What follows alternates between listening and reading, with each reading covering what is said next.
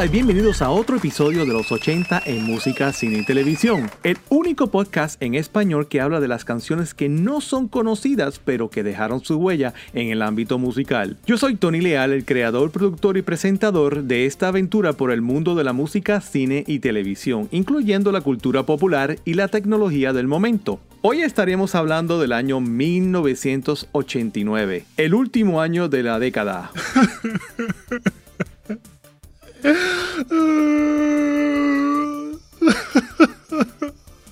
Y así termina la mejor década de todos los tiempos. No obstante, la década termina con cambios, tragedias, desastres y desafíos muy interesantes. El 24 de marzo, el petrolero Exxon Valdez se encalla en las costas del estado de Alaska. Esto hace que más de 11 millones de galones de petróleo se derramaran en las costas de este estado.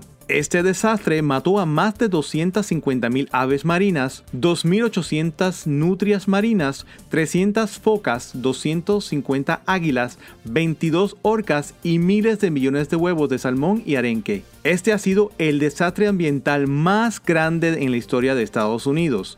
Por este desastre, la compañía petrolera Exxon pagó más de mil millones de dólares en multas. ¡Wow! Este año el asesino en serie Ted Bundy es ejecutado el 24 de enero, después de haber raptado, violado y asesinado a un sinnúmero de mujeres durante la década de 1970. Pero un crimen que conmocionó a muchos y nos dio a conocer a dos hermanos fue el asesinato de José y Kitty Menéndez por sus dos hijos. Lyle y Eric Menéndez asesinaron a sus padres la tarde del 20 de agosto.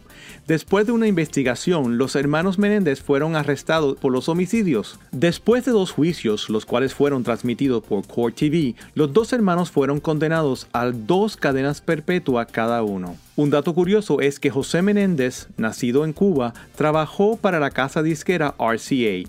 José firmó a varios artistas y grupos musicales de la década de 1980, incluyendo a Eurythmics y Menudo. Más adelante hablaré de una canción del dúo Eurythmics, no se lo pierda. Otro hecho que no trajo cambios pero dejó en claro el poder del gobierno comunista chino fue la masacre de la plaza de Tiananmen durante una rebelión el 3 de junio. Nunca se supo el total de muertos a manos de la policía y el ejército chino, pero todos recordamos el video de un ciudadano frente a los tanques que se retiraban del lugar. Nunca se supo el nombre del individuo que paró el tráfico de estos tanques. Tampoco se sabe qué pasó con él, pero esta imagen le dio la vuelta al mundo y enseñó la brutalidad del régimen comunista de China en contra de sus propios ciudadanos. Y este año el muro de Berlín cae el 9 de noviembre y Alemania es finalmente reunificada después de casi 30 años de separación. Pasando a la música, el grupo Kaoma nos enseñó a bailar a la lambada con su canción Llorando se fue o Llorando se fue, mejor conocida como Lambada. Esta canción, aunque no fue un exitazo, hizo que todos se volvieran locos por aprender a bailar este ritmo musical. También la Lambada hizo que se produjeran dos películas en 1990 basadas en este baile, The Forbidden Dance y Lambada. La versión del grupo Kaoma es la que se escucha en la cinta de Forbidden Dance. Esta canción fue una copia de la canción original del mismo nombre del grupo de música andina Los Carcas de 1981. Ellos demandaron por plagio y ganaron el caso. Llorando se fue se ha grabado en varios idiomas alrededor del mundo, incluyendo en japonés. Nante Kotoda. Tristemente, la cantante del grupo Kaoma, la brasileña Loalwa Brass, fue asesinada por varios hombres, uno de ellos su empleado, cuando trataron de robarle. Su cuerpo calcinado se encontró cerca de su residencia en Brasil. Muy triste. Y mi cantante favorito, Billy Joel, nos trató de dar clases de historia con su éxito We Didn't Start the Fire. Esta canción fue concebida por Joel cuando el hijo de John Lennon, Sean Lennon, le visitara en el estudio de grabación. Mientras Billy Joel platicaba con Sean, un amigo de Sean le dijo a Billy que la vida era muy difícil para los jóvenes adultos de esta época. Joel le dijo que eso no era así, que él también tuvo una juventud difícil, a lo que el muchacho le contestó que no era verdad, que en la década de 1950, cuando Joel era joven, nada había pasado. Esto enfureció tanto a Billy Joel que se sentó y escribió este éxito. La canción comienza en el año 1949, año en que nació Billy Joel, y termina en el año 1989, año de esta producción. Hasta la estrofa final, cada dos versos representa un año. Un dato curioso es que en 1974 el grupo Reunion grabó la melodía Life is a Rock but the Radio Roll Me. Esta canción es similar a We Didn't Start the Fire de Billy Joel ya que utiliza nombres famosos y hechos del momento mientras canta rápidamente. Más adelante les hablaré de otras canciones de Billy Joel del mismo álbum donde se encuentra We Didn't Start the Fire. No se lo pierda. Pero comienzo 1989 con la lista de las canciones que no fueron famosísimas pero dejaron su legado en la música. Aquí les traigo las primeras tres. En la número 10 tengo nuevamente a Weird Al Yankovic con otra canción. Esta vez Yankovic no parodia una canción sino un lugar en Estados Unidos. The Biggest Ball of Twine de Minnesota es una canción que parodia a una familia que va a visitar la bola de hilo más grande del mundo en Darwin, Minnesota. Esta bola de hilo es real y es una atracción de este pueblo en el estado que también se le conoce como la Tierra de los 10.000 lagos. Esta bola de hilo pesa más de 17.000 libras y fue completada por Francis A. Johnson en 1979 después de 30 años de ardua labor. Por esta canción, R. Will Jankovic recibió el honor de tener una calle con su nombre, Weird Alley. Para la número 9 tengo una canción que tiene dos versiones, una limpia y la otra llena de palabras completamente obscenas. Miso Horny de Two Life Crew creó tanto furor por lo grosero que es la letra de la canción que muchos trataron de censurarla en la radio. Pero como todo, mientras más tratan de pelearlo, más fama le dio la canción. De hecho, gracias a la versión limpia de esta canción, Miso Horny fue un éxito moderado. Un dato curioso es que el título de esta canción proviene de una línea de en la película de Full Metal Jacket de 1987. En una escena de la cinta, el rol de una prostituta vietnamesa le dice a dos soldados norteamericanos, me So Horny, Me Love You Long Time. De una canción explícita nos movemos a una canción donde la relación comienza bien mal. En la canción número 8 tengo el hip hop Just a Friend del rapero Marcel Teal Hall, o mejor conocido como Marky o el Clown Prince, o Príncipe Payaso por haber cantado esta canción completamente desafinado. De hecho, 10 años más tarde los raperos comenzaron a cantar en sus canciones. Just a Friend amplía la canción You Got What I Need de Freddie Scott de 1968. Just a Friend habla sobre cómo él conoce a una muchacha y ella le dice que no tiene pareja cuando no es la verdad. Esta canción ha sido utilizada en varias películas y programas de televisión, incluyendo la película animada The Book of Life del año 2014. Tristemente, Beast Markey falleció en julio del año 2021 por complicaciones con la diabetes tipo 2. Continúo aquí en el podcast Los 80 en música, cine y televisión con este servidor Tony Leal. 1989 nos trajo varios adelantos y productos tecnológicos. En este año llegó la televisión de alta definición a Japón. Este país asiático ya había comenzado su desarrollo 10 años antes. De hecho, el presidente Ronald Reagan había visto una muestra de esta tecnología y quedó completamente impresionado. Tanto fue su impresión que el cuadrigésimo presidente declaró oficialmente la introducción de HDTV en los Estados Unidos, ya que era una cuestión de interés nacional. La televisión de alta definición llegó finalmente a todos los televisores del país 20 años más tarde, en el año 2009. Esto hizo que votáramos los televisores con imágenes cuadradas o 4x3 y compráramos los televisores rectangulares o de 16x9. De Japón también nos llega en este año otro producto, pero este es de juegos de videos. El Nintendo Game Boy es presentado este año como el juego revolucionario. Fue tanto el éxito de esta consola de juegos de videos que en las dos primeras semanas de su presentación todas las unidades se vendieron. Este éxito se debe a que el Game Boy era súper barato y su batería duraba más. El Game Boy fue retirado del mercado en el año 2003 después de haber vendido casi 120 mil millones de unidades alrededor del mundo. ¡Wow! Y una frase que se convirtió muy famosa fue grabada este año para decirte que tienes nuevos mensajes. You Got Mail de AOL fue grabada por Elwood Edwards. Su esposa trabajaba para Quantum Computer Services, que después se convirtió en AOL. Los ingenieros que desarrollaban este nuevo producto necesitaban grabar un demo de esta y otras frases para la compañía. Ella decidió utilizar a su esposo. Lo que nunca se imaginó es que los ingenieros dejaran la voz de Edwards como la voz de AOL. Edwards grabó su voz en una cinta de grabación en la sala de su casa. Esta cinta fue digitalizada y el resto es historia.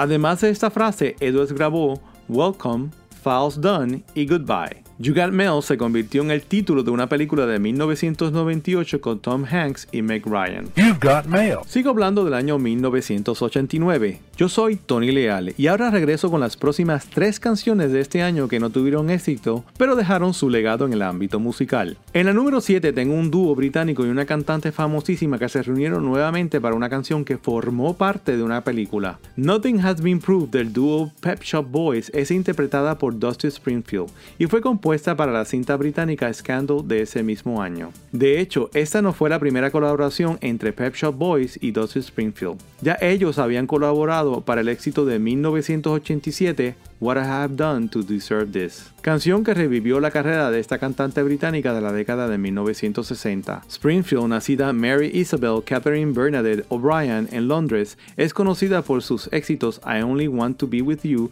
de 1963, You Don't Have to Say You Love Me de 1966, The Look of Love de 1967 y Son of a Preacher de 1968. Pero Nothing Has Been Proved no tuvo tanto éxito. Esa canción, como la película Scandal, abordan el escándalo sexual conocido en Gran Bretaña como el Profumo Affair de 1963. Tristemente, Dusty Springfield falleció en 1999 a causa de cáncer de la mama.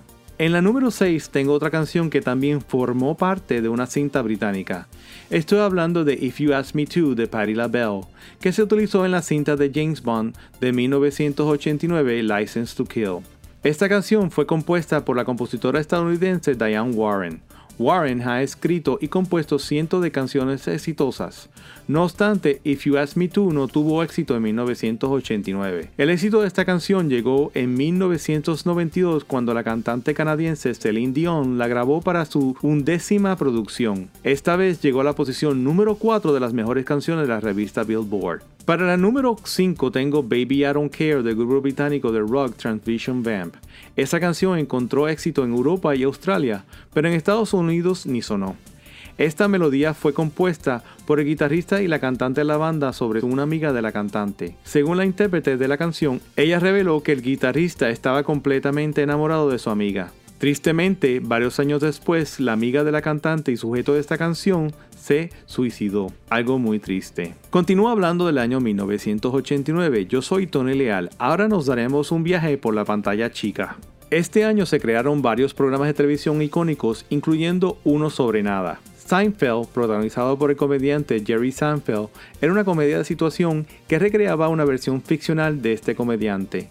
La serie duró desde 1989 hasta 1998 en la cadena de televisión NBC. Este año también nos llegó la serie animada The Simpsons de la cadena de televisión Fox. Como podrán recordar de otros episodios de este podcast, The Simpsons comenzó a transmitirse como parte de la comedia The Tracy Ullman Show. Hasta la fecha, esta caricatura todavía se transmite por la cadena Fox. De hecho, The Simpsons es la serie animada, comedia de situación y serie con guion en horario estelar de mayor duración en los Estados Unidos. Otros programas que comenzaron a transmitirse este año están Saved by the Bell, Baywatch, Quantum Leap, Twin Peaks, Family Matters, Doogie Howser MD, Cops, America's Funniest Videos y The Arsenio Hall Show. Aquí sigo en el podcast Los 80 en música, cine y televisión. Yo soy Tony Leal y continúo hablando del año 1989. Ahora cambiamos el tema a la cultura popular. Este año abre el tercer parque temático de Walt Disney World en Orlando, Florida. Bajo el nombre de Disney MGM Studio, hoy conocido como Disney Hollywood Studios, Disney abre este parque temático dedicado al cine y la televisión. Este parque de diversiones contiene varias atracciones que incluyen películas famosas de este conglomerado como Star Wars, Toy Story, Monster Inc. y Frozen. Anualmente, casi 12 millones de personas visitan Disney Hollywood Studios. ¡Wow! Y un producto que llegó al mercado este año pero que no llegó a ser un éxito es la pizza de los restaurantes de comida rápida McDonald's. What? Sí, me escucharon bien. McDonald's ofrecía una pizza en sus restaurantes. No obstante, aunque a muchos consumidores les gustaba el producto, la McPizza fue descontinuada para el año 2000. La razón, la pizza se demoraba 11 minutos en ser preparada. Ese tiempo es una eternidad en el negocio de las comidas rápidas. ¿Quién espera 11 minutos por una hamburguesa o unas patatas fritas? Yo no. No obstante, hay solo un lugar en el mundo donde puedes encontrar varios McDonald's sirviendo pizzas. Como los parques temáticos de Disney y Universal, estos McDonald's se encuentran en Orlando, Florida. Yum Yum. De Orlando, Florida nos vamos a Japón. Este año los conglomerados Toyota y Nissan fundan las nuevas líneas de carros de lujos Lexus e Infinity respectivamente. Una competencia directa a los autos de lujos alemanes como BMW y Mercedes-Benz. Toyota y Nissan decidieron seguirle los pasos a la compañía Honda y su marca de carros de lujos Acura, fundada en 1986. Según estatista, Lexus es la segunda marca en ventas de carros de lujos en Estados Unidos, seguida por Mercedes-Benz. Aunque BMW está en el primer lugar, Lexus está muy cerca de sobresalir en ventas a esta marca europea. Continúo hablando del año 1989. Yo soy Tony Leal. Ahora regreso a mi lista de canciones no famosas, pero que dejaron su legado con las próximas tres. Comenzamos esta sección con la canción número 4, A Girl Like You del grupo de rock de Smithereens.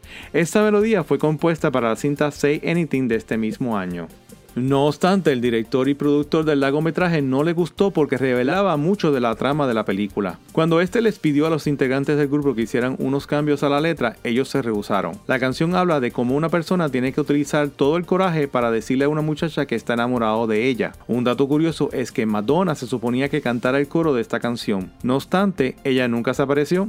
Por ende, el grupo utilizó a la cantante de ascendencia cubana, María Vidal. Para la canción número 4 hablamos de un muchacho que está enamorado de una muchacha y no sabe cómo decirle. Pero para la número 3 la muchacha le dice a su pareja que él nunca le enseñó amor y por eso ella no quiere estar con él. Don't Ask Me Why de Eurythmics es una melodía que la mayor parte de los críticos han dicho que es la mejor canción de la cantante principal de este dúo, Annie Lennox. No obstante, esta canción no tuvo mucho éxito. Un año después de haber lanzado esta canción, el dúo Eurythmics se disolvió, dejando atrás varios éxitos incluyendo Sweet Dreams Are Made of This de 1983 y Would I Lie to You de 1985. Para la número 2 tengo dos canciones. Estas dos canciones formaron parte del álbum Stormfront de Billy Joel donde contiene la canción Within Start the Fire. State of Grace y That's Not Her Style son dos canciones que Joel compuso para este álbum y que muchos dicen que hacen referencia a su vida matrimonial con la modelo Christy Brinkley. Aunque Joel lo negó,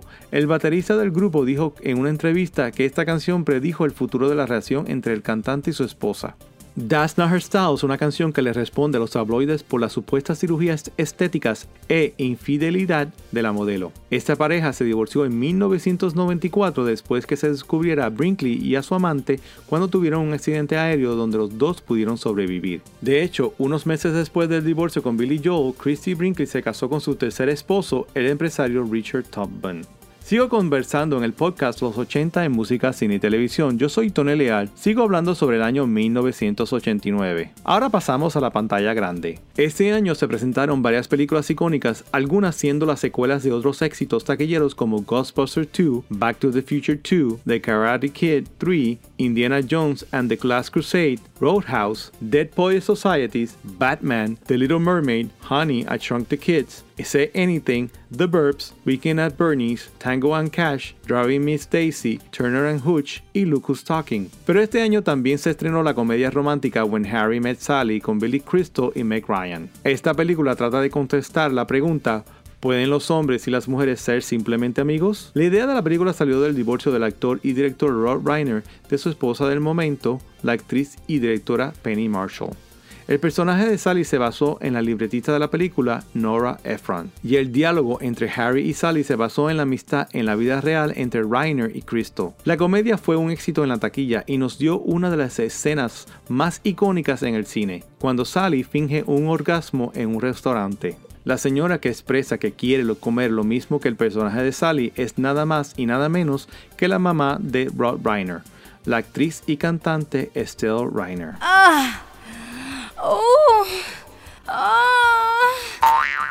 What? Y otra comedia que no fue un éxito y que dejó pérdidas es la cinta Loverboy. Esta película cuenta con la participación de Patrick Dempsey, Kate Jackson, Carrie Fisher, Kirstie Allen y la actriz nicaragüense Bárbara Carrera. Esta cinta costó más de 8 millones de dólares en su producción y recuperó menos de 4 millones. Loverboy sigue la historia de un joven que quiere ganar dinero y lo encuentra en la soledad de varias mujeres que le pagan 200 dólares por una pizza con anchoas como código para que les haga una visita. La trama se complica por varios factores y el personaje de Dempsey tiene que admitir a su novia lo que estaba haciendo y el por qué. Y hablando del cine, este año la Academia de Artes y Ciencias Cinematográficas cambia la manera en que se anuncian los ganadores del premio Oscar. Hasta 1988 siempre se decía y el ganador es. En este año la frase se cambió a y el Oscar es para. El objetivo de este cambio era para que no pareciera tan competitivo. Esta frase volvió a cambiar en el año 2010 a la versión original y el ganador es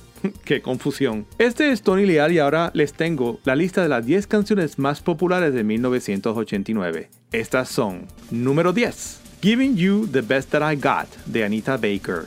Número 9, Baby I Love Your Way, Freebird Medley del grupo Will to Power. Número 8, Girl You Know It's True del dúo Milli Vanelli. Número 7, Wind Beneath My Wings de Bette Miller. Número 6, Cold Hearted de Paula Abdul. Número 5, Miss You Much de Janet Jackson. Número 4, Straight Up de Paula Abdul. Número 3, Every Rose Has Its Thorn del grupo Poison. Número 2, My Prerogative de Bobby Brown. Y la canción número 1 es Look Away del grupo Chicago.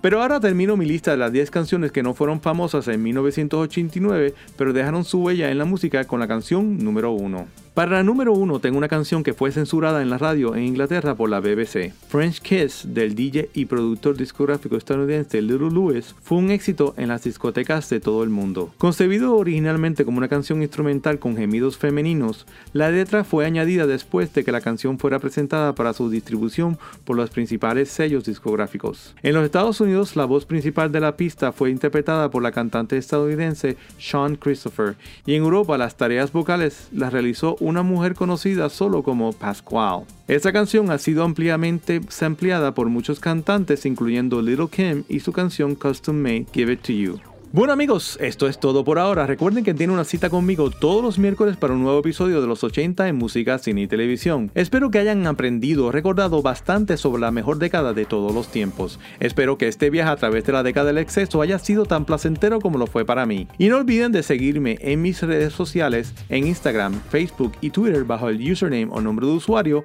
los 80 Podcast. Hasta la próxima, yo soy Tony Leal. Música de entrada y salida por Robert Carreras. Hasta entonces que tengan un día bien ochentoso.